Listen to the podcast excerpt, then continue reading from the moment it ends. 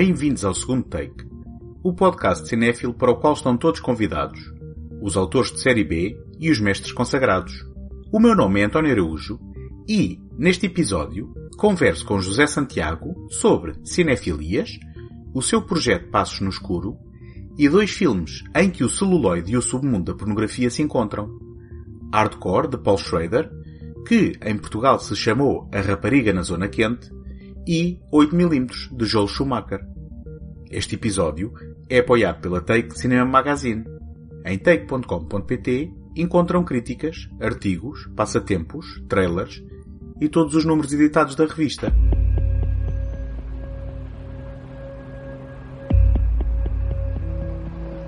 Na reta final de 2019, José Santiago lançou o projeto Passos no Escuro, com o qual levou à tela do Passos Manuel, no Porto, filmes de culto em ciclos temáticos mensais que ofereceram às noites de quarta-feira apetecíveis sessões do cinema que nos aquece a alma. Dário Argento, Sam Raimi ou Joe Dante já por lá passaram, bem como, em carne e osso, Greg Sestero, ator do infame The Room, de Tommy Wiseau, e Fernando Al, o realizador da delirante produção portuguesa com o aval da troma, Mutant Blast. Num momento de interregno forçado, por tempo indeterminado, o José aceitou o meu convite para uma conversa sobre este e outros projetos e para criar uma sessão dupla que capturasse o espírito do Passos no Escuro. José escolheu dois títulos separados por 20 anos que partilham o cenário da indústria pornográfica, mais concretamente os mitológicos filmes de snuff, Hardcore, de Paul Schrader, e 8mm de Joel Schumacher. Mas antes de falarmos dos filmes, vamos conhecer o José um pouco melhor. Olá José, bem-vindo ao segundo take. Olá António, tudo bem? Tudo. Ainda Obrigado bem. por teres aceito o convite. Eu costumo também perguntar a todas as pessoas que eh, são convidadas do segundo take como é que começou esta coisa da paixão pelo cinema. Bem, eu acho que começou pelo videoclube uh, e a, a, culpa disto não só é do meu pai que me queria entreter uh, aos fins de semana, uh, mas também das capas dos filmes, que eram sempre a coisa mais apetecível, não é? Nós não tínhamos a internet, não tínhamos maneira nenhuma de, de irmos saber a informação sobre os filmes, então eu olhava para aquelas capas e, e, ficava a imaginar como é que poderia ser o filme. Às vezes, era, aliás, a maior parte das vezes era completamente diferente daquilo que estava prometido, mas era também é engraçado essa, essa surpresa e essa discrepância porque conseguimos imaginar muito mais com aquelas capas e depois os filmes tinham um encanto, uh, se calhar exponenciado pelas capas, podiam ser filmes com as suas falhas, que certamente eram, uh, especialmente quando eu pegava em títulos tipo Cyborg Americano 3 uh, eh, e, e, a coisa não era a melhor produção de Hollywood, mas como já tinhas aquela imagética por trás e, e houve aquele processo de, de decisão, envolvias-te mais nas coisas e acho que foi aí que cresceu esse amor pelo cinema, o processo de envolvimento e e, e, toda aquela imaginação na, na, escolha e depois ver o filme em si e poder desligar os dois mundos, acho que foi mais ou menos por aí. Eu, eu penso que se calhar partilho contigo um, essa experiência no sentido em que muitas vezes eh, na minha leitura o que nós tentávamos fazer era fazer uma extensão da experiência do próprio filme para tudo aquilo que nós conseguíssemos agarrar cá fora. E, e era exatamente as, isso é, não é? E as capas eram uma forma de nós podermos embrenhar muitas vezes no uh, imaginário e no universo do filme uhum. uh, com, com, uma imagem eh, que, que, capturava o espírito, se fosse uma boa capa, não é? E, e mesmo as sinopses, eu não sei se tu tens a mesma ideia que eu, mas tu ias à TV Guia ou ias à Nova Gente na altura e eu acho que as sinopses eram tratadas com um conhecimento de causa que, que não há agora, agora nem sequer há sinopses na, nas revistas ou nem sequer há revistas do tema.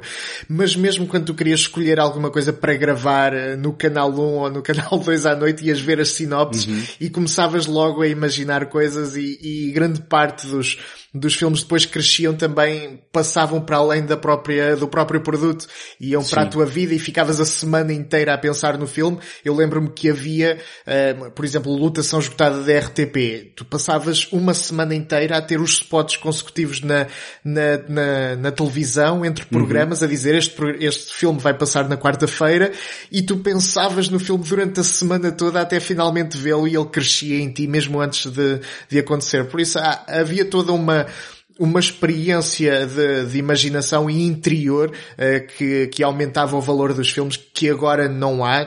Agora é diferente, não vou dizer que é melhor ou pior, uh, mas que, é, que agora é muito mais factual porque vais à internet sabes, eu vi este filme, achei isto e isto, é do realizador não Na altura nós não tínhamos essa informação, só tínhamos a sinopse, as capas e aquilo que poderia dar um spot na televisão. Por isso acho que foi, e, e é muito uma coisa da nossa geração. Foram as coisas, uh, essa, essa experiência experiência para além, para além do filme e a vivência do, de, do que esperar e sem saber o que esperar apenas com pequenos inputs, acho que isso ajudou a nossa geração a, a ter um carinho maior pelo cinema do que agora as mais recentes. Acho eu, não sei.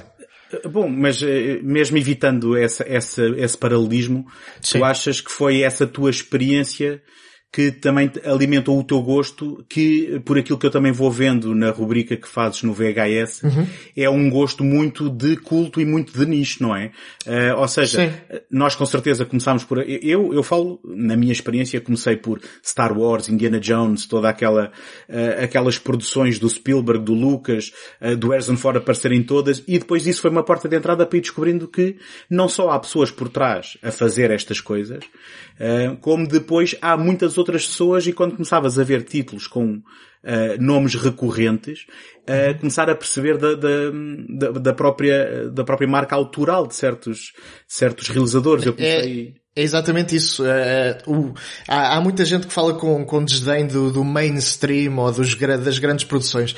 Pá, é, é, a coisa mais ridícula que, que pode acontecer porque elas servem, quando são bem feitas, e há muitas a serem bem feitas, são o que tu disseste bem, uma gateway drug uh, para ir explorar acerca daquilo, para ir saber as influências de alguém, como é que foi feito aquilo, uh, quem é que esteve por detrás de certa ideia, alguns atores que tu gostas, vais saber o que é que eles fizeram e começas a entrar nesse, nessa toca de, do, uhum. do coelho que, que te leva a outras coisas o que eu gosto no, no, cinema de culto, eu, eu nem sequer sabia que gostava de cinema de culto, é uma, é uma coisa nova esta do, do cinema de culto. Para uh, ti era tudo cinema. É, é, exatamente isso. Sentia mais afinidade com o terror, com o fantástico. Uhum. Lá está coisas de criança. As crianças gostam muito mais disso. O terror era a coisa proibida, não é? Tu começas a alugar as cassetes de, de filmes familiares e depois começas a ir aos filmes de ação e depois, oh pai, posso ir àquela secção e a certa altura onde ele diz, ah, tá bem, pode ser. E tu levas o primeiro e começas a descobrir ali um monte de coisas que eram mais ou menos proibidas, uh, e acho, acho que foi mais ou menos por aí que eu comecei a entrar no, no campo do culto ou do terror, uh, mas, uh, mas pronto, foi, não foi, não foi nada muito, muito forçado, nada que eu tivesse investido em quero saber sobre isto. Não, foi acontecendo e tenho mais afinidade com, com esse género, mas uh, sou grande fã de, de, cinema no geral e tenho, aliás, na minha coleção vê-se muito disso, não há, não há só cinema de culto nem, nem de terror, há muito cinema clássico e muito cinema de vários outros géneros.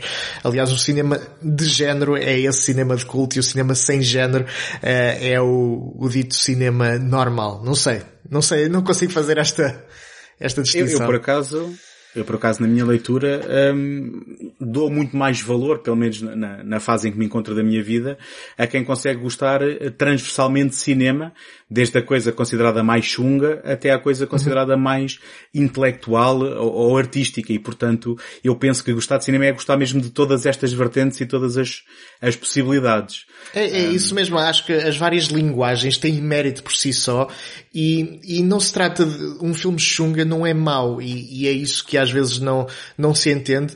Uh, a qualidade de um filme está na proposta que o filme tem para dar e depois na maneira como essa proposta foi conseguida ou não. Se a proposta do filme é um filme de terror, quer assustar e, e tem uma intenção e, e, foi conseguido, esse filme é bom. Não, não uhum. podemos dizer que por ser um filme de terror ou por ter vampiros ou, ou zombies é, é um filme mau. Não. Se o filme, se a proposta do filme era aquela e foi conseguida, é um filme bom.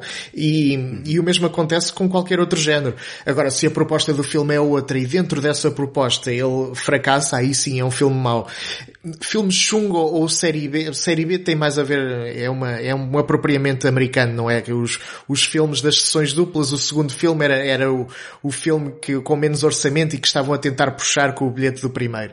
Uhum. Uh, mas, mas o, o filme chunga ou, uh, é, é, é uma expressão que nós utilizamos para simplificar a coisa, uh, é um pouco ingrata, mas, mas é engraçada. Mas, mas não é de todo a melhor maneira de caracterizar de ai, categorizar, categorizar, meu Deus. Sim, uh, e, e caracterizar, não é? E caracterizar, porque uh, na verdade depois mete-se muita coisa no mesmo saco que é diferente, não é?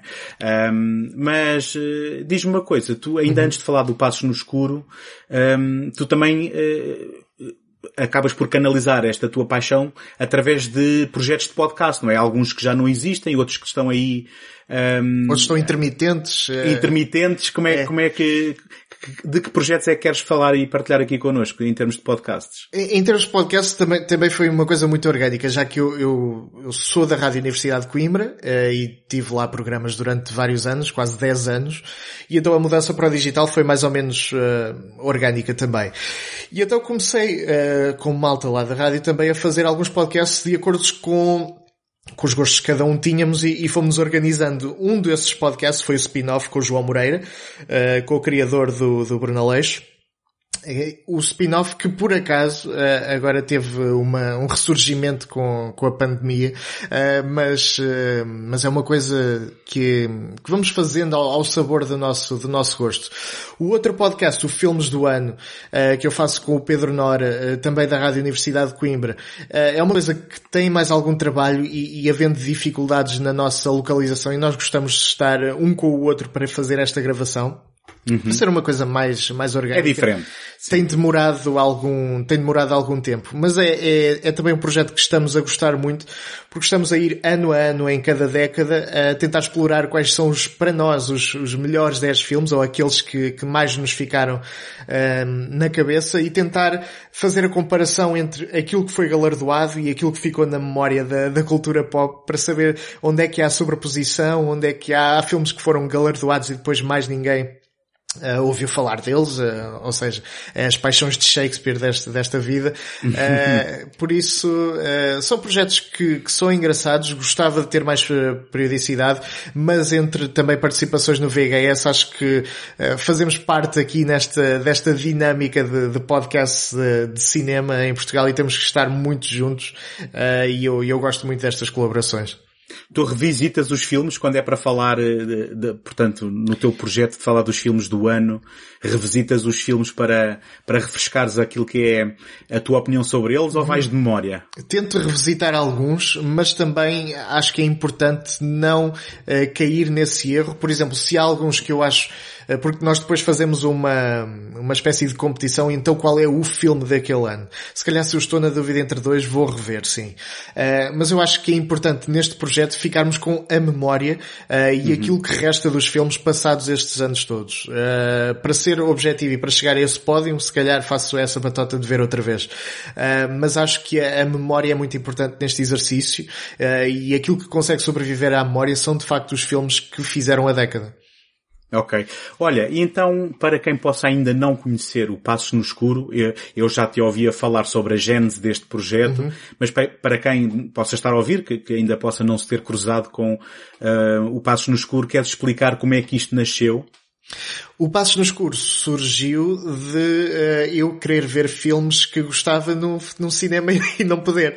Uh, mas, uh, mas basicamente surgiu em, em conversa com, com o dono do Passos Manuel, estávamos, estávamos a conversar e, e de facto o Passos Manuel tinha um, algumas sessões de cinema, especialmente quando havia festivais, havia lá polos ou, ou, quando havia uma sessão esporádica que alguém queria, queria fazer, utilizava a sala uh, para, um, para esse fim, mas não tinha uma sessão de cinema regular. E o que tentámos fazer foi sessões de cinema regular no Porto, mas uh, que para ter alguma tração fossem diferentes de tudo o resto. Ora, uhum. Nós cá, quando eu digo cá, digo no Porto, temos cinemas focados na, no cinema artístico ou cinema independente, se, posso chamar assim, e, fazem muito bem, e fazem um ótimo trabalho e temos grande variedade aqui no Porto. E então, para fazer alguma coisa, se calhar fazíamos diferente. E para fazer diferente e que não fosse aquilo que está nas salas das grandes cadeias e que também não interferisse com o trabalho da produção artística ou, independente, fomos até ao cinema de culto e ao cinema de terror. Um, gosto de dizer que é de culto e de terror para, para não me cingir a, a, géneros, mas, mas sim, vamos mostrar aquilo com que alguns crescemos e que passamos a, a gostar através, lá está, dessa experiência de videoclube, numa tela grande, um, muitos de nós não têm idade para ver eh, aqueles filmes no cinema quando éramos, eh, quando éramos putos. Se calhar uh, alguns vamos rever, uh, mas a ideia é mesmo passar aqueles que temos ideia de terem passado nos anos 70 ou, ou no princípio dos anos 80, uh, que guardaram, ficaram guardados na memória coletiva, mas que depois só passaram a ser distribuídos em VHS ou depois no stream e dar essa experiência de cinema que é muito diferente. E, e se há coisa que eu tenho retido destas sessões é que filmes que nós vemos em casa uh, e gostamos e, e, e, temos reações muito contidas quando estamos em, em frente à sala de cinema uh, podem passar a, a, ser experiências completamente diferentes e eu nunca imaginei, por exemplo, uh, estar a ver um Evil Dead e, e a ver ovações como se fosse golo cada vez que o Ash dizia alguma coisa ou cada vez que ele pegava na motosserra e isso é, é completamente mágico possivelmente uma sessão cheia de fãs e eh, um ou outro novato que possa passar a gostar por estar lá também, não é? Ai, eu tenho perguntado sempre quem é que já viu isto e quem é que não viu. E, e é engraçado que a resposta é sempre mais ou menos metade metade. Não, okay, não, há, ótimo. não há grandes maiorias. E, e é ótimo também a metade que não conhece estar a receber o input daquele filme que nós já tanto gostamos com os fãs e, e se calhar a perceber ou a ter um, uma, uma percepção elevada uh, daquele filme para depois também passar a palavra e, e serem descobertas em cadeia, como, como eu gosto de lhe chamar. Um, e a sala de cinema tem muito isso, estás tão próximo das pessoas, um riso uh, vai, vai se sentir a outra pessoa confortável também para se rir ou, ou para, sei lá, para ter algum tipo de reação. No The Room já sabes isso, porque o The Room tem, tem regras muito próprias e, e as pessoas já Sim. sabem mais ou menos o, e é tipo um filme concerto. Mas é muito engraçado ver outros filmes uh, que não têm essa, essa vertente de, de filme-concerto e, e, terem também as mesmas reações. E, e aquece-me o coração e eu estou sempre de telemóvel na mão porque já sei exatamente em que cenas é que isto pode acontecer e de facto acontece. Uh, e as pessoas batem palmas e no início uh, ficava muito uh, ficava muito inseguro porque o primeiro mês foi de Dario Argento. As pessoas viam o filme e saíam e não havia quase reação nenhuma. Uh, mas no final do, do mês já estavam familiarizados com, com o Dario Argento já sabiam qual era a estética já sabiam quais eram todas as pequenas quirkzinhas do, do realizador. Então quando viam alguma coisa reconhecível já estavam a, a interagir e, já e no final já batiam palmas. É isso mesmo. Um, agora, uma pergunta se calhar um pouco ingênua, porque na, na minha visão romântica, um projeto destes uhum. um, seria, implicaria nós recuperarmos uh, películas 35mm batidas e, e projetá-las, mas não há possibilidade nenhuma, se calhar, nem, nem sequer de projetar, nem de meter as mãos em cópias antigas destes títulos, não é? As projeções são a verdade, a verdade é que é possível, de facto, fazê-lo. Nós no Passos Manuel uh, temos uma, uma máquina de 35. Uh, eh, não sei se está a funcionar, possivelmente não está. Uh, mas se quiséssemos, de facto, é possível. essas, essas fitas estão a ser restauradas neste momento. O Prince Charles Cinema, por exemplo, em Londres, tem muito essa, essa tradição de passar os grandes clássicos em 35mm ou em 16mm, uh, como quer que tenha sido o formato em que o, em que o projetaram e filmaram. Um, e há uh, também empresas de restauração dedicadas a fazer esse serviço também para quem quiser fazer esse tipo de projeções. Um, esse serviço está em primeiro lugar a ser feito para as novas edições de Blu-ray e e há editoras de nicho que estão a pegar nisso, como é o caso da Arrow, da Vinegar Syndrome e da Shout Factory há, há muitas que estão a fazer esse trabalho de restauração e não só de edição. Uh, e ao mesmo tempo estão a fazer algumas cópias uh, que depois os teatros podem alugar uh, e, e, passar. É claro que nós não temos esses meios, até porque fica muito caro fazer o aluguer de uma cópia. Já os direitos do filme para exibição são o que são, uh, então ter que importar um filme em bobine era muito mais caro, mesmo que tivéssemos esse, esse modelo. Portanto, o que nós podemos garantir é mesmo a última versão restaurada do filme. Uhum. não, não vamos fazê-lo em película, mas garantimos que é a versão mais uh, fiel àquilo que poderia ser no início, naquela primeira passagem antes da fita estar gasta, apesar de haver algum, uh, algum, alguma magia por trás de uma fita gasta e cheia, claro, de, claro. cheia de ruído. Pode ser que qualquer dia, uh, apenas como uma experiência, possam fazê-lo. Sim, uh, eu, eu, sei, o, o, há filmes uh, e, e é, tenho alguns ali na minha coleção que de facto têm a opção de ter um filtro com aquilo tudo gasto por, por cima, uh, mas, mas são para simular poucos. a experiência. É é porque há um, há um projeto parecido com o vosso em Lisboa que quando há uns anos começou, uh, eu tive uma experiência em que fui ver o Alien, todo contente, ia ver o Alien uhum. no grande ecrã. Felizmente, uh, o ano passado depois consegui vê-lo no, no Motel X. Mas nesta experiência em particular, eu tinha uma projeção que não ocupava a tela e depois a área do filme não ocupava a área da projeção e para já tinha um som muito manhoso a vir não sei de onde e umas legendas em brasileiro. E eu fiquei horrorizado porque isto estava a ser uh, publicitado. E eu fiquei naquela se eu estaria ao engano, se não seríamos todos amantes de cinema, uhum. não é? E, que aquilo era completamente inaceitável. Portanto, eu digo, eu conto isto para lançar a pergunta de quais são os maiores desafios de um projeto deste tipo. A partir do momento em que tiveste a ideia e agora ela estava a ganhar uhum. embalo, quais são os grandes desafios semana a semana? Os grandes desafios de semana a semana são exatamente as legendas. Eh, eu nunca pensaria exibir um filme se ele não estivesse nas melhores condições e nós fazemos sempre testes antes do filme ser exibido, portanto isso está tudo garantido. Mas o maior problema são mesmo as legendas, porque muitos destes filmes eh, não tiveram uma reedição em, Portugal. Quando há uma edição em DVD em Portugal, nós conseguimos retirar as legendas e colocar nessa versão restaurada. Mas quando só há em VHS é muito complicado. Então nós às vezes fazemos uma advertência de que as legendas podem estar em português do Brasil ou podem não estar nas melhores condições, um, uma vez que uh, eu traduzo e, e como tenho outro, outras coisas para fazer durante a semana, podem não estar nas melhores condições. Houve um caso onde eu uh, decidi definitivamente usar as legendas em inglês e avisei toda a gente. Um, mas quando, quando assim é, as legendas são o, o maior problema, claro. Uh, e nós gostamos de avisar sempre que elas não estão nas melhores condições para as pessoas fazerem a decisão uh, de sempre. Mas o filme, esse sim, vai estar sempre na, na melhor projeção possível e na melhor qualidade possível sem qualquer, uh, sem qualquer problema. Porque eu próprio já tive exatamente o mesmo dissabor que tu tiveste quando em Coimbra uh, passaram no Teatro Académico Gil Vicente o Suspiria uh, e era supostamente a última versão restaurada, 4K foi na altura desse, desse lançamento e o que eu tinha era uma versão uh, Ora, o, o ecrã é 16 por 9, mas o, o, que eu tinha era um 4 por 3 dentro desse 16 por 9 e depois Exato. um 16 por 9 dentro desse 4 por 3. Portanto, eu, eu tinha um foi, retângulo mínimo, tinha um Exatamente. retângulo mínimo no meio da tela e, e foi, foi absurdo. Certo, certo.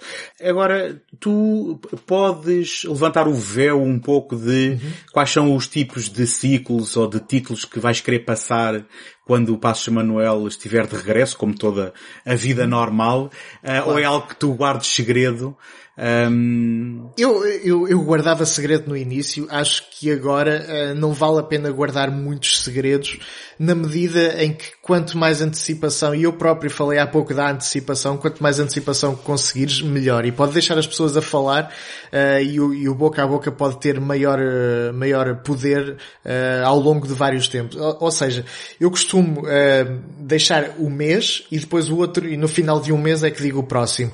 Agora, nestes uhum. últimos tempos já estava a deixar de fazer isso, ou seja, já estávamos a anunciar, a ir anunciando o, o mês para além deste, um, e são coisas que eu não gosto de fazer muito muito para além dos dois meses de diferença, porque uh, pode haver alguma coisa a acontecer ou a estrear, agora não, mas poderia estrear alguma coisa e tu vias que as pessoas tinham tido uma reação àquilo e sabias que se gostaram daquilo também podem gostar de outra coisa que se insere dentro da tua, da tua temática e portanto nunca gostamos de fazer grandes, uh, grandes planos para daí a muitos meses. Não, de dois em dois uhum. meses reavaliamos a situação e estudamos.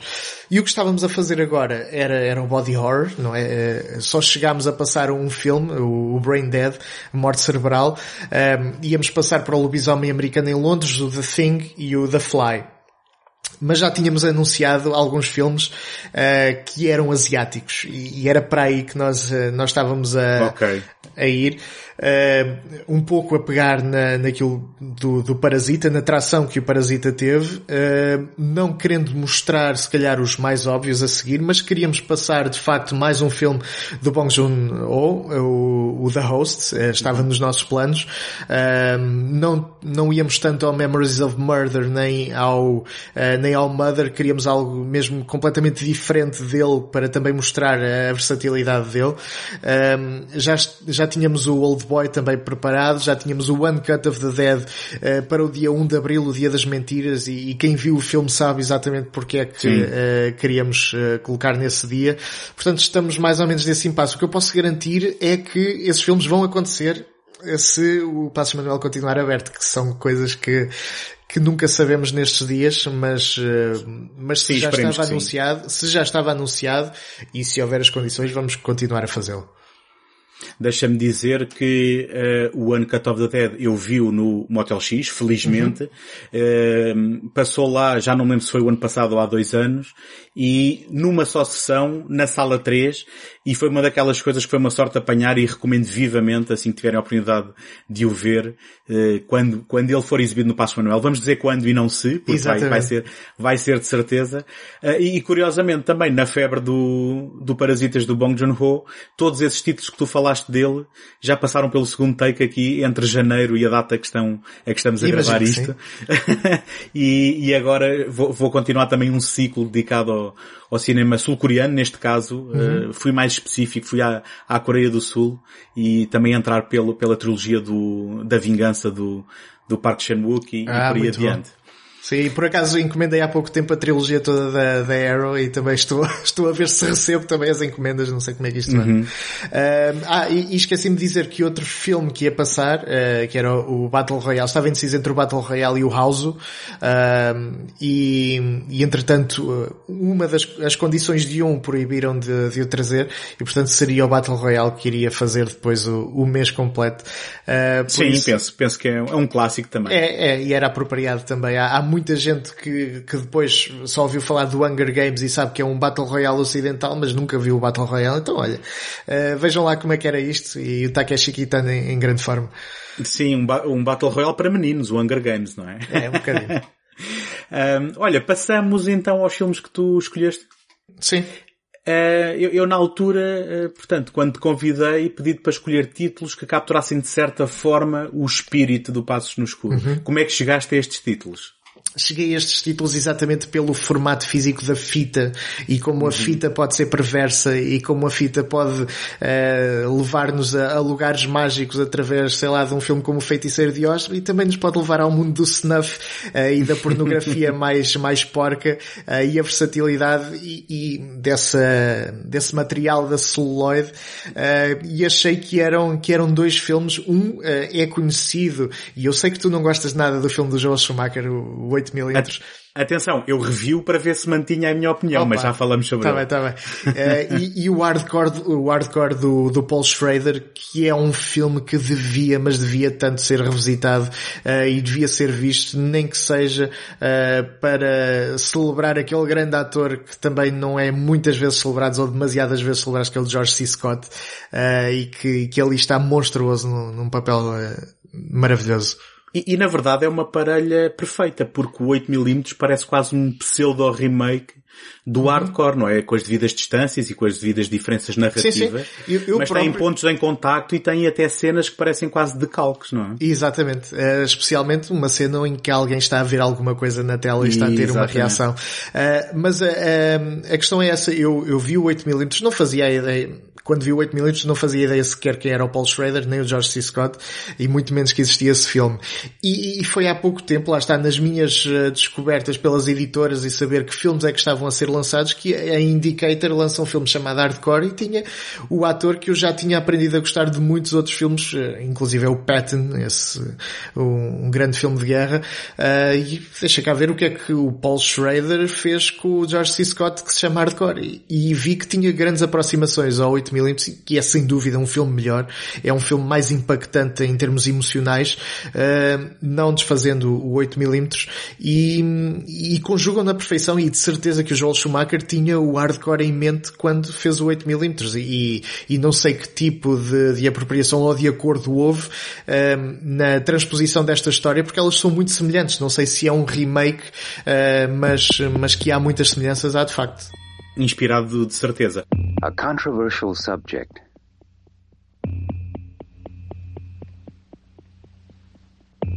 A brilliant actor.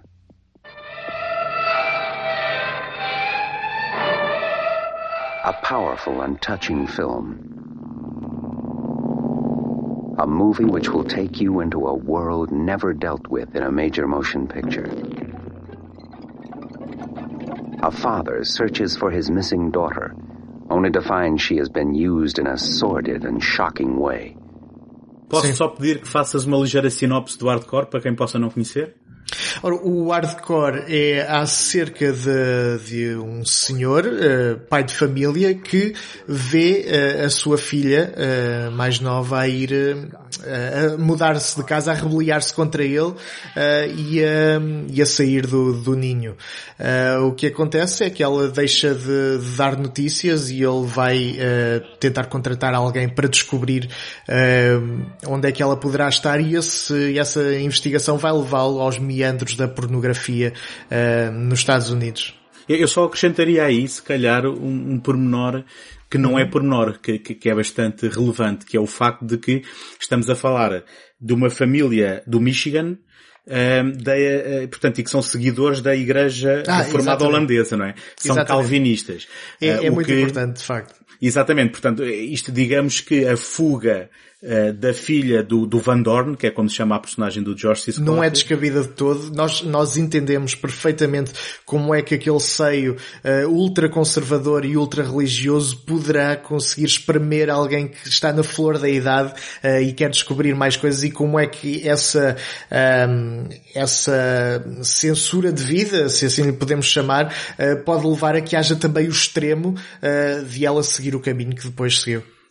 Sim, é porque é, é, porque é uma fuga de um, de um polo para o polo oposto, não é? Exatamente. Isto é, é mesmo uma transgressão total daquilo que são É, é um extremo valores. a gerar outro extremo uh, e, e se calhar com pontos de contacto uns com os outros e, e é se calhar também essa a, a, temática do filme, os pontos de contacto e os extremos uh, a, a juntarem-se, uh, os extremos opostos a juntarem-se numa, numa destruição, uma do seio familiar e outra do, do físico e psicológico.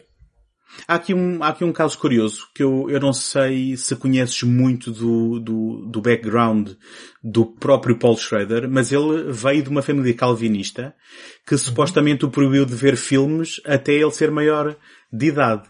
E portanto, este okay. filme não é, não é de todo inocente, porque é ele a escrever sobre um meio que conhece. Portanto, é isto é ele quase a, a responder também àquilo que foi a sua, um, a sua própria educação.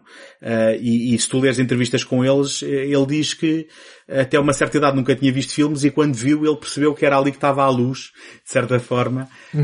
Um, e, e, é engraçado porque parece-me ser um filme com algum, portanto, obviamente o Paul Schrader não saiu para, para entrar na indústria pornográfica, mas eh, há, há aqui um fundo de, daquilo que foi a verdade dele, da, da, educação dele. Sem dúvida, eu não sabia isso da educação do, do Paul Schrader, uh, mas é, é perfeitamente possível que este seja o, o, o proverbial pontapé nos tomates a, a, a tudo uhum. aquilo que que o fez, que o fez mudar-se para, para a indústria do cinema e o fez ser tão disruptivo na linguagem que criou depois no cinema. Sim, e um, inclusivamente o Van Dorn terá sido inspirado no pai, portanto, um, eu diria que uh, aquilo que tu acabaste de dizer está 100% correto.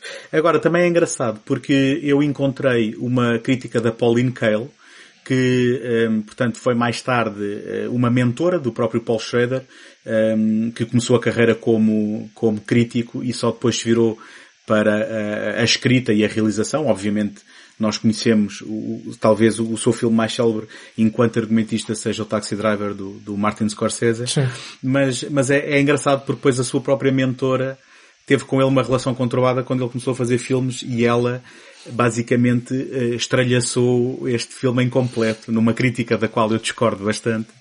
Um, mas chamava-lhe moralista e outras coisas, e eu acho que este filme Ui. está longe de ser moralista, não é? É, o, o, lá está, o grande problema, e, e não lhe vou chamar de problema muito mais, mas a, a, grande questão deste filme é que não há moral. Se alguma coisa podemos ver aqui é que o mundo é, é perdido e há quase uma visão nihilista uh, dos, de ambos os lados da barricada e, e não há ninguém certo. Uh, está, está toda a gente aqui uh, a andar nesta roda tipo hamster e não vamos sair do mesmo, do mesmo lado, não há salvação para nenhuma destas personagens, nem para aquelas que estão no lado que a sociedade escolheu chamar de ilegalidade ou, ou de, ou, ou de, de podridão, eh, nem para aquelas que estão a viver conforme os valores religiosos e, e morais e, e, que ditam os padrões familiares. Não há uh, salvação, não há felicidade para nenhuma destas personagens uh, e, e, por isso também não há qualquer moralidade ao querer uh, mostrar esta história, a não ser este, este filme é uma, é uma tremenda cuspidela. ou seja, ele ele, ele escarrou a sociedade e depois uh, espera que nós vejamos ali alguma coisa, quando se calhar não há muito a ver, a não ser que é tudo muito podre. Sim, eh, eu, eu diria que se calhar o único risco que corre é de equacionar um, sexualidade com uma coisa que é suja, porca e perigosa, não é? Agora, isso também se torna complicado quando aquilo que tu queres mostrar é uma faceta de um submundo. Exatamente. Porque, porque efetivamente, um, muito embora eu também acho que o filme não seja moralista, eu acho que ele está a apontar, como tu dizes, a câmara a uma certa perda de valores e de moral da sociedade. Um, mas achas, achas que ele de facto uh, estava a querer dizer que, que a sociedade está a perder algum tipo de valores uh, quando ele próprio se está a tentar uh, está, está, a tentar dizer uh, que os valores extremados daquilo com que viveu podem ser subvertidos e, e podem também não ser o padrão que, que, se procura para uma sociedade. Não sei, eu penso há... que ele está a dizer as duas coisas. Eu, eu na realidade penso que ele está a dizer as duas coisas. E penso que este filme também é uma boa parelha precisamente com o Taxi Driver, não é? Se, sendo que o Taxi Sim, Driver mostrava, mostrava uma personagem a reagir, uh, digamos, a uma cidade que parecia mais uma sarjeta uh, aberta uhum. a, céu, a céu aberto em Nova York e aqui nós vemos mais uma realidade de, de todo o submundo da pornografia em Los Angeles.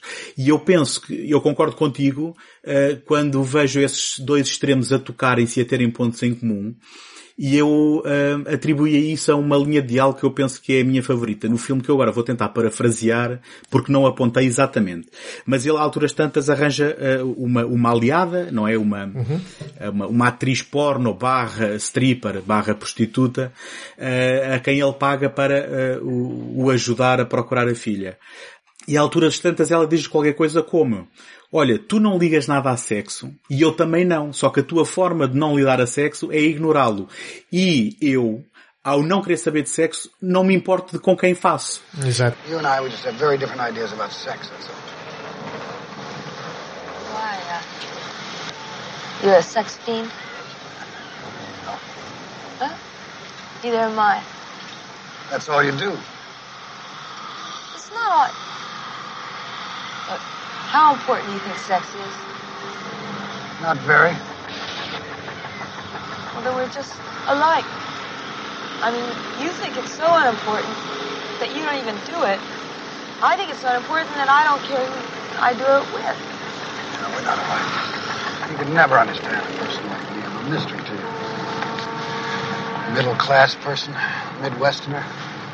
goes to church, believes in God, and who believes that at the end of his life he'll be redeemed.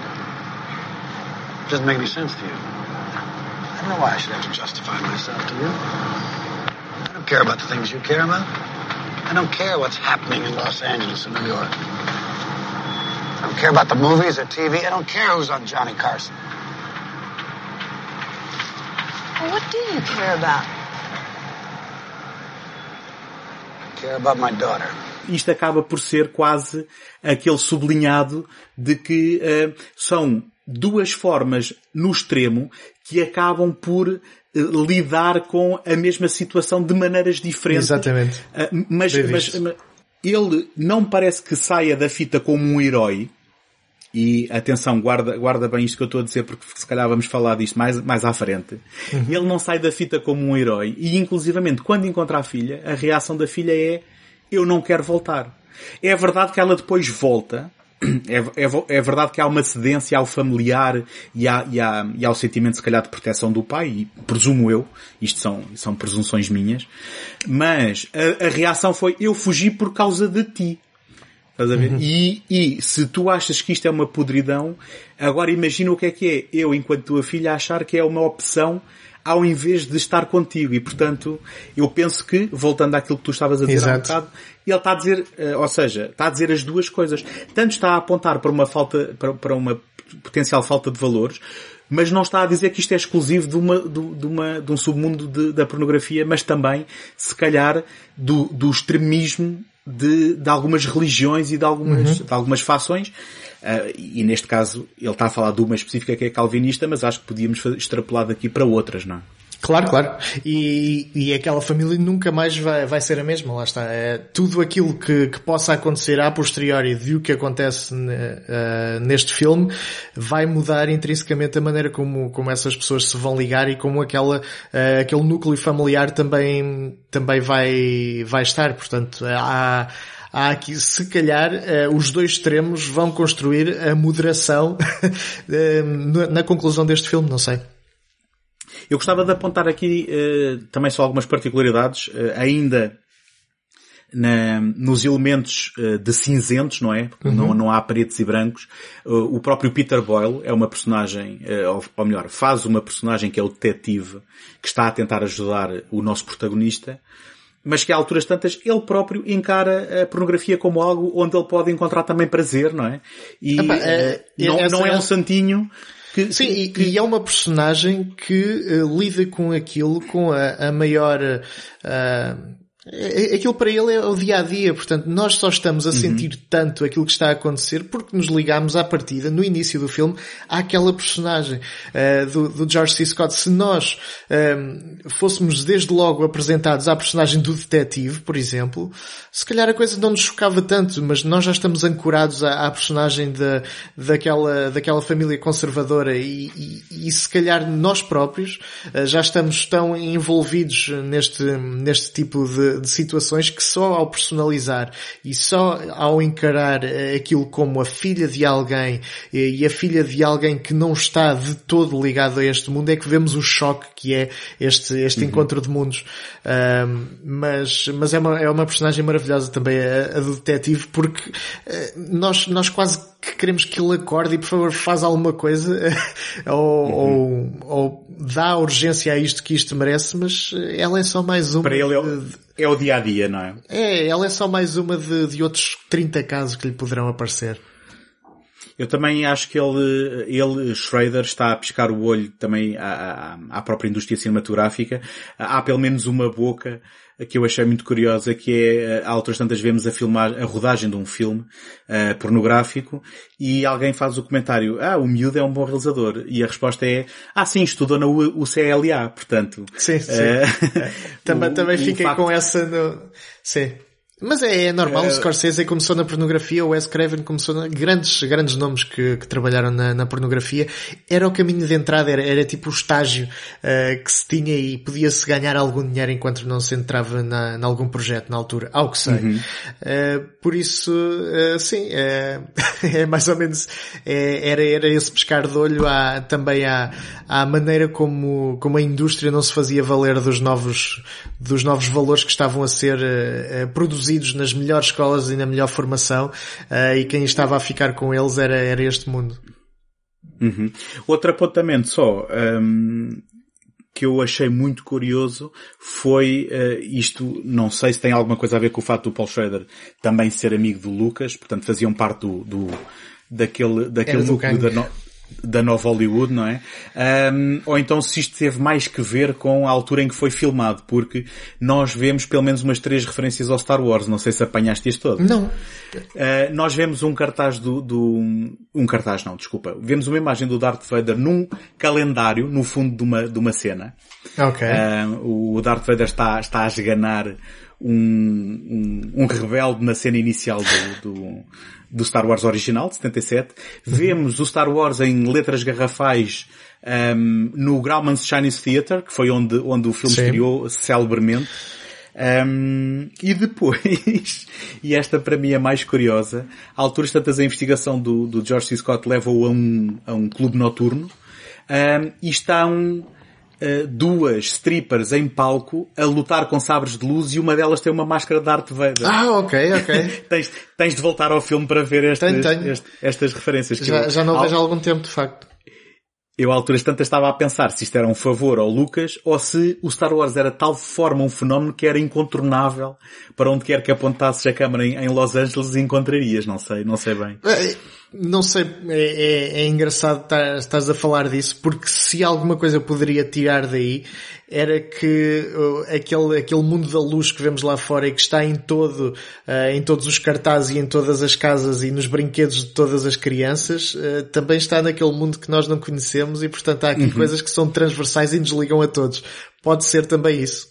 Sim, ou seja, convive com o mundano, não é? Exatamente. É, mãos dadas. Um, bom, aqui só nos falta falar da questão do snuff movie, não é? Que é, de certa forma, se calhar, uh, talvez o elemento mais fraco do filme em termos da precipitação narrativa para, é. para criar alguma tensão no final, não é? Sim, a sim. Possibilidade, a possibilidade dela ser, poder vir a ser vítima às mãos de uma figura sinistra Uhum. Na filmagem de um snuff movie, não é? Sim, é, aqui é um, é um elemento mais tangencial. Uh, no, no outro, no outro filme de, de, que vamos falar é mais, é um elemento mais visível. Uh, mas lá está, tem a ver com esse crescendo dramático e, e é uma coisa que também há nesses dois, é, é o crescendo, é, vais entrando, entrando e a certa altura já estás num nível onde tu nunca pensaste que isto existiria. Muito menos nos anos 70, quando o filme foi feito, saber que aquilo poderia ser uma hipótese hipótese ou uma possibilidade, penso que pode ter deixado algumas pessoas meio desamparadas emocionalmente. Uhum. Uh, e é um bocado desconcertante e, e continua a ser desconcertante. Não, a, uh, a ideia do snuff movie uh, continua e continuará, não é? Porque sim, sim. a, a, própria ideia de filmar Uh, um, um, assassinato uh, uh, e, e, de haver quem possa usar aquilo para um, para tirar algum prazer, não é? Não tem nada a ver com cinema, não tem nada a ver com pornografia, tem só a ver com a perturbação mental. Exatamente, é, é outra coisa por completo e, uhum. e, é, e é esse nível, esse patamar que, que nos é ultrapassado depois nessa, nessa última fase do filme e, e nos deixa meio desconcertados. Uh, e, e lá está, ajuda muito mais a criar aquela tensão que nós já temos uh, uh, de, ele, de ele conseguir reaver a filha. Mas é, lá está, é um elemento mais de, uh, de barreira, mais de, de extremo para conseguirmos de facto ir até ao fim com esta personagem e estarmos do lado desta personagem até ao fim, que é difícil. Não é, não é fácil estar do lado da, da nossa personagem principal até ao final do filme. Há muitas escolhas uh, morais que, que, que, são dúbias, apesar de, uhum. de estarmos a, conseguir entender as motivações da, da personagem e acho que isso também é, é, é ótimo de ver. Um, e é só mais um, uma prova que o realizador nos dá, ok, se tu estás contra isto, então estás do lado deste gajo. Podes não gostar dele, mas isto aqui já é um passo uh, acima daquilo que tu aceitas, não é? Pronto, então fica do lado dele, que é, que é pelo teu bem. Uh, e acho que é esse, é esse o artifício que querem usar no filme. Uhum. Tu queres arrematar uh, aqui o hardcore? Queres uh, fazer algum tipo de resumo ou de, ou de síntese? Uh, o, o, hardcore é, é um filme que, que eu penso estar dentro de uma, de um género uh, que se perdeu um pouco. Também se perdeu porque, porque as sociedades mudaram e as cidades mudaram. Uh, que é um género uh, que vai para, vai até à podridão do o submundo urbano. o Taxi Driver é do Paul Schrader, também lá ia, mas o, o o, o Scorsese chegou a ir outras vezes até, até esse mundo, se calhar de uma maneira mais cómica, com o After Hours, por exemplo. Um, há, há, vários outros exemplos que pegam no mundo urbano e onde todos nós convivemos no, no dia a dia, mas, mas que tem um submundo e tem, tem uma escuridão que pode ser desconhecida da maior parte dos, dos transeuntes. Uh, uhum. e, e, eu acho que o hardcore é um desses exemplos perfeitos de, de como nós uh, podemos estar a, a, a passear pela superfície uh, de, um, de, uma cidade e, e, ela esconde outro, outro mundo paralelo que está ali ao nosso, ao nosso lado, mas teima em, em não estar visível. E, e, acho que o hardcore pega muito bem nesse, nesse tema e, e, e nos deixa uh, afetados por ele. Então damos aqui um salto de 20 anos.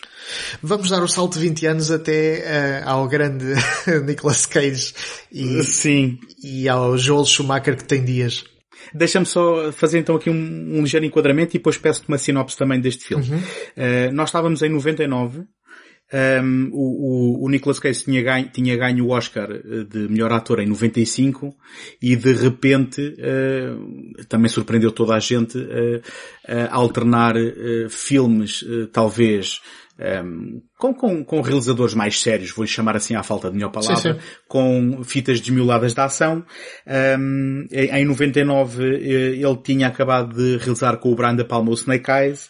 Eh, ele iria realizar, no, ou melhor, ele iria protagonizar no próprio ano eh, o Bringing Out the Dead do Martin Scorsese, portanto, ele ainda não tinha esquecido completamente um, ehm, cinema uh, uhum. que não fosse de pancadaria ou da ação.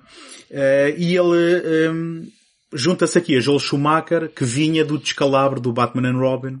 Esse Sim. foi o primeiro título que ele fez depois do Batman and Robin. Isso não tinha imenso. Eu não, eu, eu, eu acho que não, não preciso de, de, de, sublinhar o quanto ele se calhar estaria a precisar de uma reabilitação neste momento. Um, e juntam-se uh, a um elemento também muito importante e que se calhar às vezes é mais descurado ao falar deste filme, que é um argumento da autoria do Andrew Kevin Walker, que é, é o argumentista do Seven. Ele também, o Seven uh, uh, era recente, uh, abriu as portas também a um tipo de policial se calhar mais um, mais violento e mais escuro.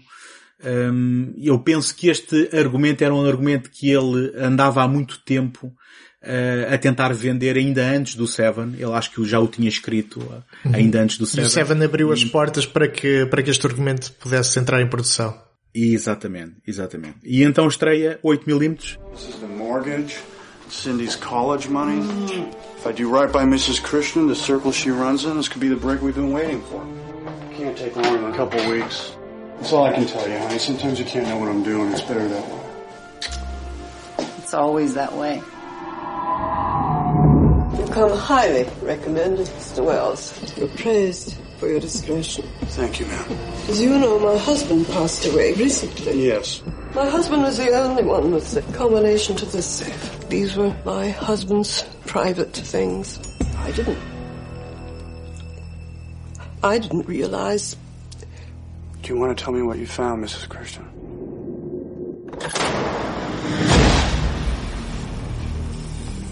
Private Detective Tom Wells is one of the only people who has seen it. It is 8 millimeters wide.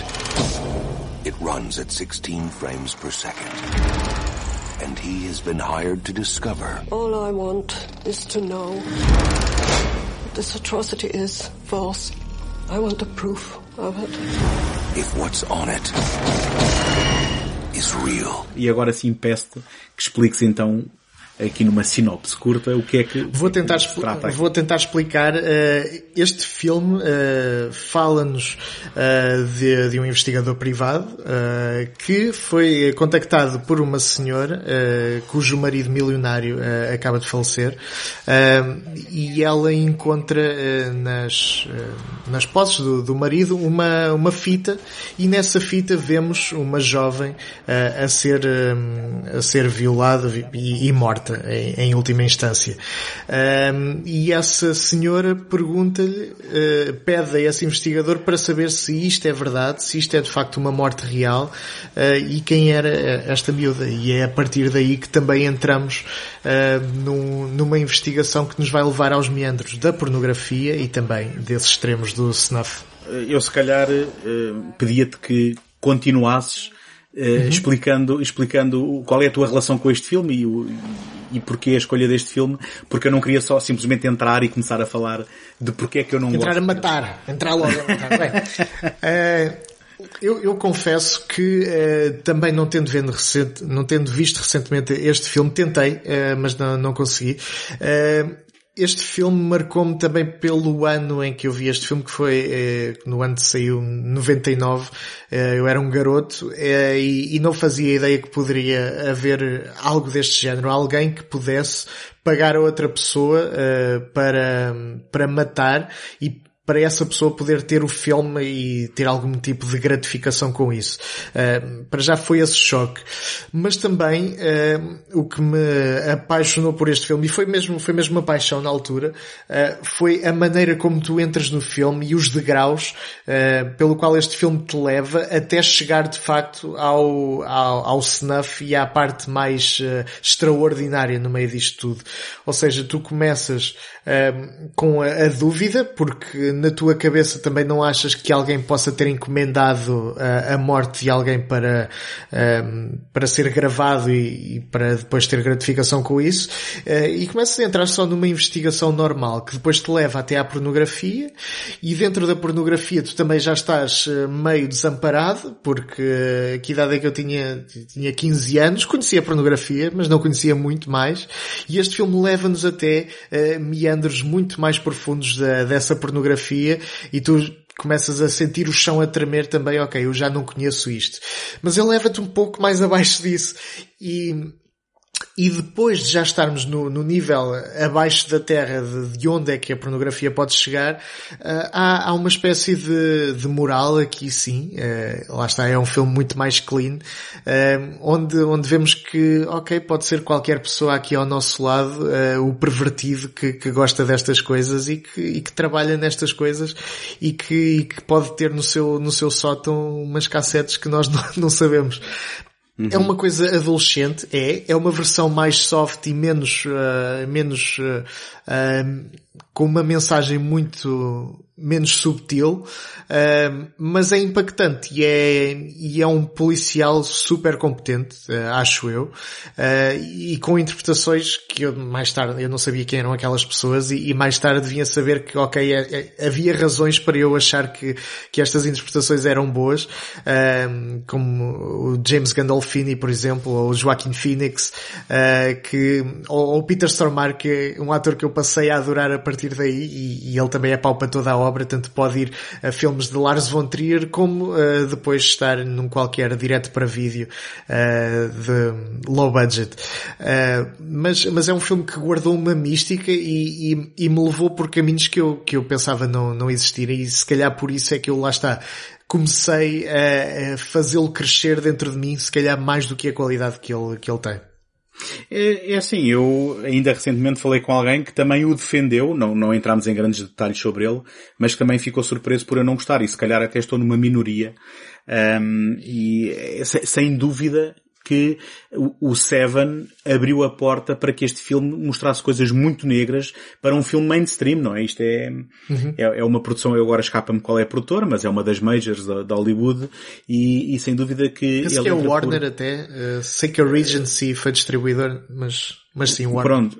Uh, e, e, e, sem dúvida que nós entramos por, por meandros muito, uh, muito obscuros e bastante arriscados para um filme. Uh, Deixa-me também começar por positivos. Uh, eu, apesar de toda a gente hoje em dia a gostar uh, e, e, estar na moda a bater no Nicolas Cage, eu acho que ele uh, é um bom ator e é um bom ator neste filme. Eu acho que ele tem uma boa interpretação. Um... Sim, eu também acho uh, incrivelmente injusto a campanha uhum. que vai por arrasto, nem sequer é por conhecimento de causa. É uma campanha que está a ir por arrasto de que o Nicolas Cage é um ator ridículo. Não é. É um ator que não escolhe, não escolhe os papéis, faz tudo. E certo. dentro do que faz tudo, se calhar há filmes que não merecem o grau de empenho que ele de facto dá a, a cada filme e, e, ele eh, leva aquilo a níveis ridículos porque dentro da situação do filme em que está poderá ser ridículo. Mas ele é competente a fazer o papel que Sim, é. sim, vamos, vamos ser honestos. Ele tem, há, há compilações no YouTube de momentos dele que são momentos em que ele leva os papéis até níveis que se calhar ninguém levaria. Exatamente. Mas são específicos de, de alguns títulos. E, e mesmo Depois... o filme O Beijo do Vampiro, por exemplo, que é, que é um filme magnífico, é, está a ser, cortaram aquela, uh, aquela cena onde ele está a dizer o alfabeto como se fosse um exemplo dele a ser mau ator, mas sem contexto absolutamente nenhum do uhum, que está ali a uhum. acontecer. Pronto, mas isso são outras e... conversas a ter em relação a Nicolas Cage. Mas já agora, eu, eu apontaria ao adaptation do Spike Jones se alguma vez quisesse provar a alguém que o Nicolas Cage é um ator competente. Exatamente. E ele aí faz dois papéis completamente diferentes. Um, e, e é uma boa demonstração da sua amplitude. E portanto, um, tam também, uh, se bem que um bocadinho mais comedido, gosto do, do Joaquin Phoenix, que eu, que eu incluiria num dos grandes desperdícios deste, deste filme, se bem que o Joaquin Phoenix ah, não era o não ator, era o... exatamente. É, exatamente, não era o ator que, que, é, que é agora, pelo menos em termos de popularidade, um, tal como a Catherine Keener também tem um papel algo uh, ingrato da mulher em casa à espera do, do, do marido, não é? A mulher Sim. sofredora. Um, agora, e, eu... e, essa já tinha dado provas de que poderia ser muito mais do que isso. Sim, sim. Agora, um, tentando estruturar aqui as, a, a, minha lista, porque eu tenho aqui uma lista de compras de, de queixas. um, é, é, é, o seguinte. Este filme, mais do que o hardcore, um, também sofre daquela questão de nós só estarmos a ver uma visão que, que já é degenerada, digamos assim, daquilo que é uh, sexo e daquilo que é sexualidade e daquilo que é pornografia. Portanto, eu, uh, obviamente que a pornografia normalmente é olhada imediatamente de lado, mas isto mostra aqui níveis em que um, este submundo é caracterizado por sendo constituído por pessoas ou pervertidas ou perturbadas, que isto uhum. quase não há aqui meio, meio um, não há nada pelo meio aqui. E um, isso também é fruto do seu tempo, acho eu. Uh, nós estamos em 99, se não me engano, no 8mm. Mas uhum. 99 não era uma altura assim tão aberta e não havia, um, não havia aquele contacto. Agora falamos em porn stars como, ok, são celebridades como as outras, não é? Um, em 99 não sei se seria já o caso. Que havia... E, e, e, vamos, e vamos ser honestos, uh, muito embora possa, possa querer passar por segredo escondido, mas é um segredo mal escondido que a pornografia é uma das indústrias mais rentáveis nos Estados Unidos e, portanto, um, ehm, ela não é feita só de perversão, é feita também de negócio. Exatamente. E, não é? E ele não sustenta se toda a gente fizesse snuff movies ou se uh, fosse uh, um cocainómano ou outra coisa qualquer. Portanto... Mas era se calhar uma, lá está, uma visão de gateway para deixar o público se calhar do teu lado uh, à entrada neste filme. Não, uhum. não é uma, não é uma visão real da coisa, mas era se calhar a maneira como o estúdio poderá ter-se comprometido a entrar nisto. Uh, não vamos uh, começar à partida a, a, dizer que este mundo é normal, não, vamos deixar as pessoas entrar nisto como se já estivessem a entrar na malvadez da sociedade. Exatamente, e, e, e mais uma vez, e eu é impossível agora estar a falar disto sem ser por oposição ao hardcore. Enquanto uhum. que aí nós víamos isto pode acontecer ao nosso lado, eu aqui parece-me que há uma entrada quase no mundo do feiticeiro DOS, da pornografia, onde aqui temos um retrato muito mais inverosímil, muito mais exagerado. Eu arriscava-me a dizer cartunesco. Uh, sendo que o maior culpado aí, apesar de nós nos podermos divertir com ele, é o Peter Stormare mesmo, uh, que quando, quando chega o momento dele entrar em cena, um, qualquer tensão do ponto de vista da realidade uh, esbate-se um bocadinho e nós percebemos, ah ok, nós estamos num filme. Nós estamos num filme de Hollywood, apesar de, de, de, o tema que estamos a ver não é, não é normal, nós de repente estamos num filme de Hollywood com um grande vilão que tem que ser, uh, é, que é, ser... aí há um, há um ponto mais, mais cartunesco, mas que depois, uh, mas que eu penso que depois se redime e, e volta outra vez a, a, a, um, a um mundo. Aliás, não sei se não poderá ser isso, nós entrarmos numa, numa espécie de banalização depois do mal, não é? De, de ele já estar tão embranhado naquela, naquele mundo que nós próprios já, tam, já estamos e, e estamos depois a aceitar quase que o humor negro uh, da, da situação de, da, da personagem do Peter Stormare. Uh, e para depois voltarmos outra vez à tona e levarmos a cabeça fora d'água e pensar, ok, eh, estamos também aqui no, numa realidade onde há pessoas a desconhecer isto e que, e, e se calhar eh, há aqui um submundo que, que não está tão, tão em contacto com, com aquilo que as pessoas podem ter percepção, não é? Uh, que é? Que é aquele momento final de, porque eu não vou dizer, mas... Não, mas, mas atenção, eu, eu se calhar vou ter que fazer o spoiler desse momento, porque eu, eu vou ter mesmo que falar dele, porque... Ok. Um, na minha visão, eu acho que uh, o filme, e, e, eu vou apontar o dedo ao Schumacher só porque acho que é um preconceito seguro. Uh, eu sei que o Andrew Kevin Walker, desde que o filme estreou, veio dizer que, se, que, que, estava muito insatisfeito com o resultado. Eu vou optar por acreditar no Kevin Walker e apontar o dedo ao Schumacher sem conhecimento de causa. Mas eu penso que o filme, eu penso que o filme acaba por ter aqui um pouco um, uma baralhação naquilo que será a sua tese. Porque nós, a partir do momento em que o Nicolas Cage, e, e desculpem lá, vou estragar um filme de 99, uh, a partir do momento em que o Nicolas Cage uh, despacha uh, esses vilões, um, ele depois tem ali um momento, ah, além de que o próprio advogado da família está metido no barulho e então Exato. eu acho que se está a tentar dizer ui, isto não é só figuras obscuras do, do, submundo, é também o advogado e portanto isto envolve toda a gente. Eu penso que se está aqui a tentar dizer alguma coisa. Um, mas ao mesmo tempo que se apresentou estas figuras uh, exageradamente vilãs, um, depois nós temos aquele elemento em que não só o Nicolas Cage tem a cena em que pede autorização à mãe da vítima para tomar conta do recado, o que me parece moralmente bastante ambíguo, em que entramos aqui no domínio do Death Wish, do Death Wish do, do Michael é um Winner. Um, e quando ele finalmente apanha o tal Machine, que é o, o aquele que foi efetivamente o assassino uh, ativo, um, nós temos uma cena que foi essa que eu lembro-me que quando vi isto em 99 no cinema, me deixou logo de pé atrás, mesmo que eu tivesse gostado do resto. Que é, enquanto está a batalhar com o assassino, enquanto estão à agulha, enquanto estão a tentar a, a, aniquilar-se um ao outro, o assassino vai discorrendo num monólogo todo o seu tratado de como ele é apenas um boy next door e que a maldade pode vir dos corações de qualquer homem. Sim, não era a personagem e... certa para o fazer. É, é assim, não só é completamente, na minha opinião, ridículo que aquilo aconteça daquela forma e completamente, ah, não vou chamar ridículo, vou dizer completamente pelos padrões de finais de Hollywood em que nós temos que explicar e, e, e parece-me o timing completamente errado. Take off the mask.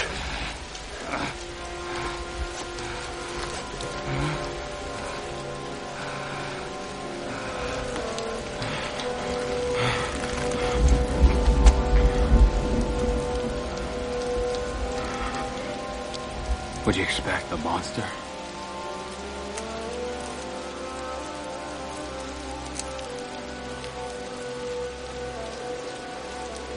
My, my name's George. Probably knew that already. Can't get your mind around it, huh? I don't have any answers to give. Nothing I can say is gonna make you sleep easier at night. I wasn't beaten. I wasn't molested. Mommy didn't abuse me. Daddy never raped me. I'm only what I am. And that's all there is to it.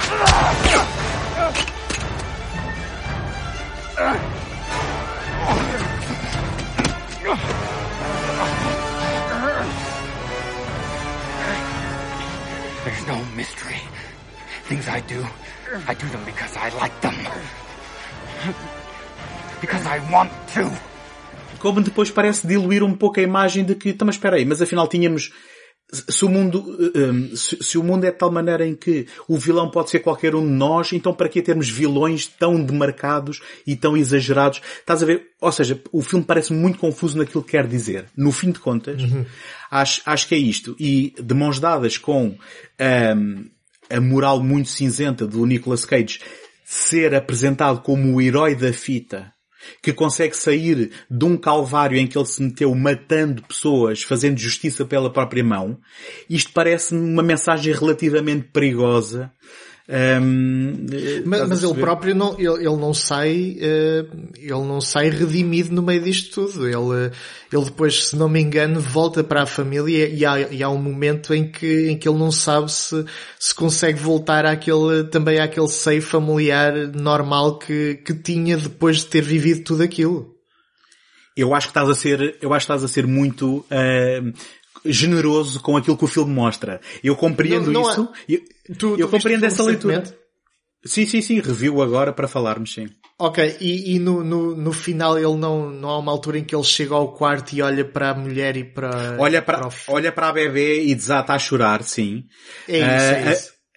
Eu, eu vou-te dizer que a mim soou mais como, uh, como quase um, um alívio e quase como um como uma prova de normalidade que ele teve, não é? E como um se calhar finalmente ceder a tudo do horrível que passou, mas pareceu-me catártico, não me pareceu que ele ficasse com grandes mazelas. Ah, é, é que para mim, eu, eu pensei, é, para mim a, a, ideia que ficou, e, e desde o início, foi caraças, eu, eu aqui a construir isto e trouxe, trouxe esta, esta criança ao mundo e o mundo é, é esta uhum. porcaria que, que eu acabei de fazer e do qual eu também fiz parte e estou aqui também tão próximo dela mas posso estar a ver demais. Uh, não, atenção, cena. essa, essa cena, essa cena é muito eficaz e, e já está muito bem feita. Um, agora, se calhar depende também de como é que lemos o resto do filme e, e obviamente nós temos uhum. leituras diferentes, de também se calhar uh, da interpretação que podemos dar a esta cena, que seja ela qual for, eu também acho que seja eficiente. Uh, e, e, que, e, que, e que funciona, Aí... e que funciona no contexto do que acabámos de ver. Não, mas a, a, execução dessa cena com, com o Machine no final, com o antagonista a, a final, se assim podemos dizer, é, é muito forçado e é muito, é, muito textbook da, da coisa mais standard que podia acontecer dentro de um, uh, dentro de um filme, que é o vilão a explicar-te tudo e a, a explicar-te a moralidade. Não é de todo, uh, não sei se foi... A moralidade, a psicologia... Uh... Sim, sim, é isso. É, não, é, é, não mesmo, é, é, mesmo, não, é mesmo demais. Não cabe a essa personagem estar, estar a dizer dizer isso. São, são coisas que podem estar diluídas uh, pelo meio da narrativa e depois o, o, o, espectador lá chega e não é difícil chegar a essa conclusão também. Uh, se calhar mas... se era aceitável, se era aceitável em 59, não é? O ano do Psycho, do, do Hitchcock, uhum. em que no final temos o psicólogo a moralizar. não, é, não é, desculpa, não é a moralizar, é enquadrar a psicologia do assassino para todas as pessoas que estão na audiência perceberem. Uh, se, se calhar ainda assim uh, acaba por ser uma cena que sobressai por, por desengonçada num filme de 59, e então num filme de 99 pela boca do próprio assassino, uh, parece-me que, que, são muitos retrocessos naquilo que já devia ser uma, uma outra desenvoltura narrativa, digamos assim. Pronto, eh, mas eu, eu, estou disposto a desculpar esse, esse faux pas. Atenção, é, e... eu, eu, eu, eu sou o primeiro a admitir que nós, os filmes funcionam tanto para nós quanto nós conseguimos desculpar aquilo que não funcionou neles porque gostamos de outras é coisas. Isso. E, portanto, uh, aqui não é objetivo uh, estarmos a tentar convencer-nos uns aos outros de que claro, claro, claro. gosto é que está certo. Não, não, e, e, e, o que interessa, e ainda bem que falámos disso de, de discutir gostos, porque é, são coisas que podem de facto ser discutidas se nós percebermos a ideia por detrás da outra pessoa. Não é converter a outra pessoa a falar disso, é uh, ok, esta pessoa não gostou disto e explicou-nos porquê. Ok, consigo ver isso exatamente como tu, como tu disseste, uh, tal como eu uhum. acho que pode acontecer ao, ao contrário. Por isso uh, não, não há problema nenhum e acho que que, que sai uma, uma conversa melhor e conseguimos compreender melhor o filme em conjunto se, se tivermos esse tipo de discussões. Sem dúvida. Olha, uh, levamos isto a bom porto. Tu eu, uh, eu... queres uh, deixar alguma mensagem a quem te está a ouvir em termos de do Passos no Escuro, em termos dos teus projetos, onde é que as pessoas podem encontrar as tuas coisas?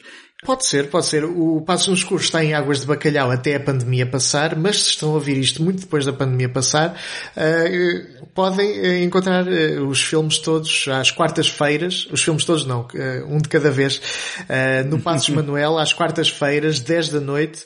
é lá que fazemos as nossas sessões e, e os bilhetes são, são postos à venda no local. Portanto, há muitas, muitas mensagens a dizer se podem comprar online.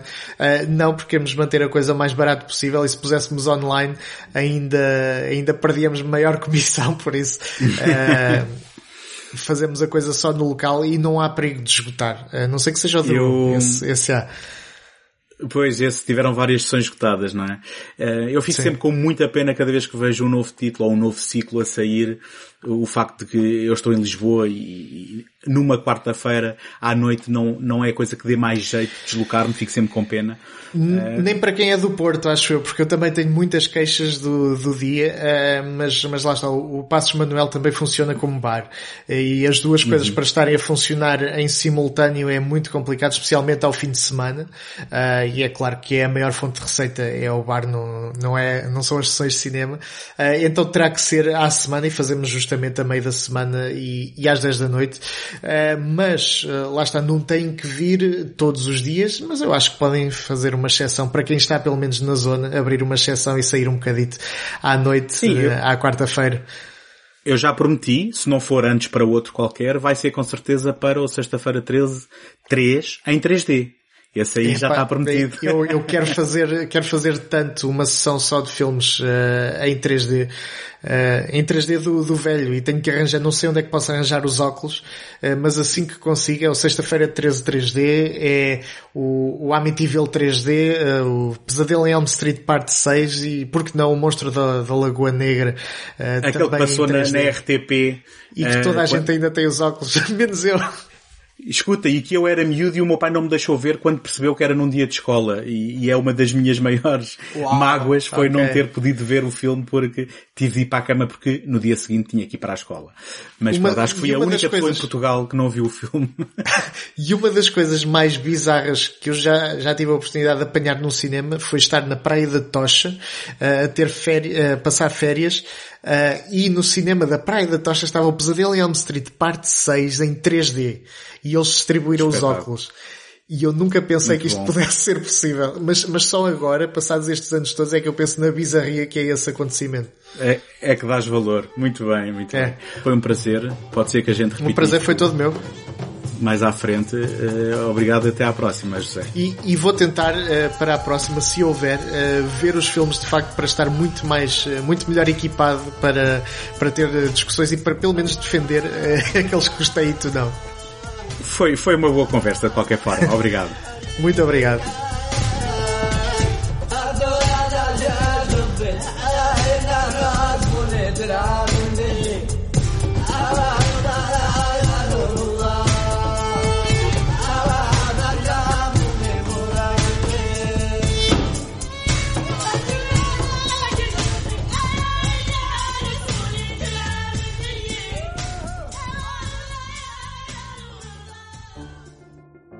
Encontramos na próxima semana. Até lá, boas fitas!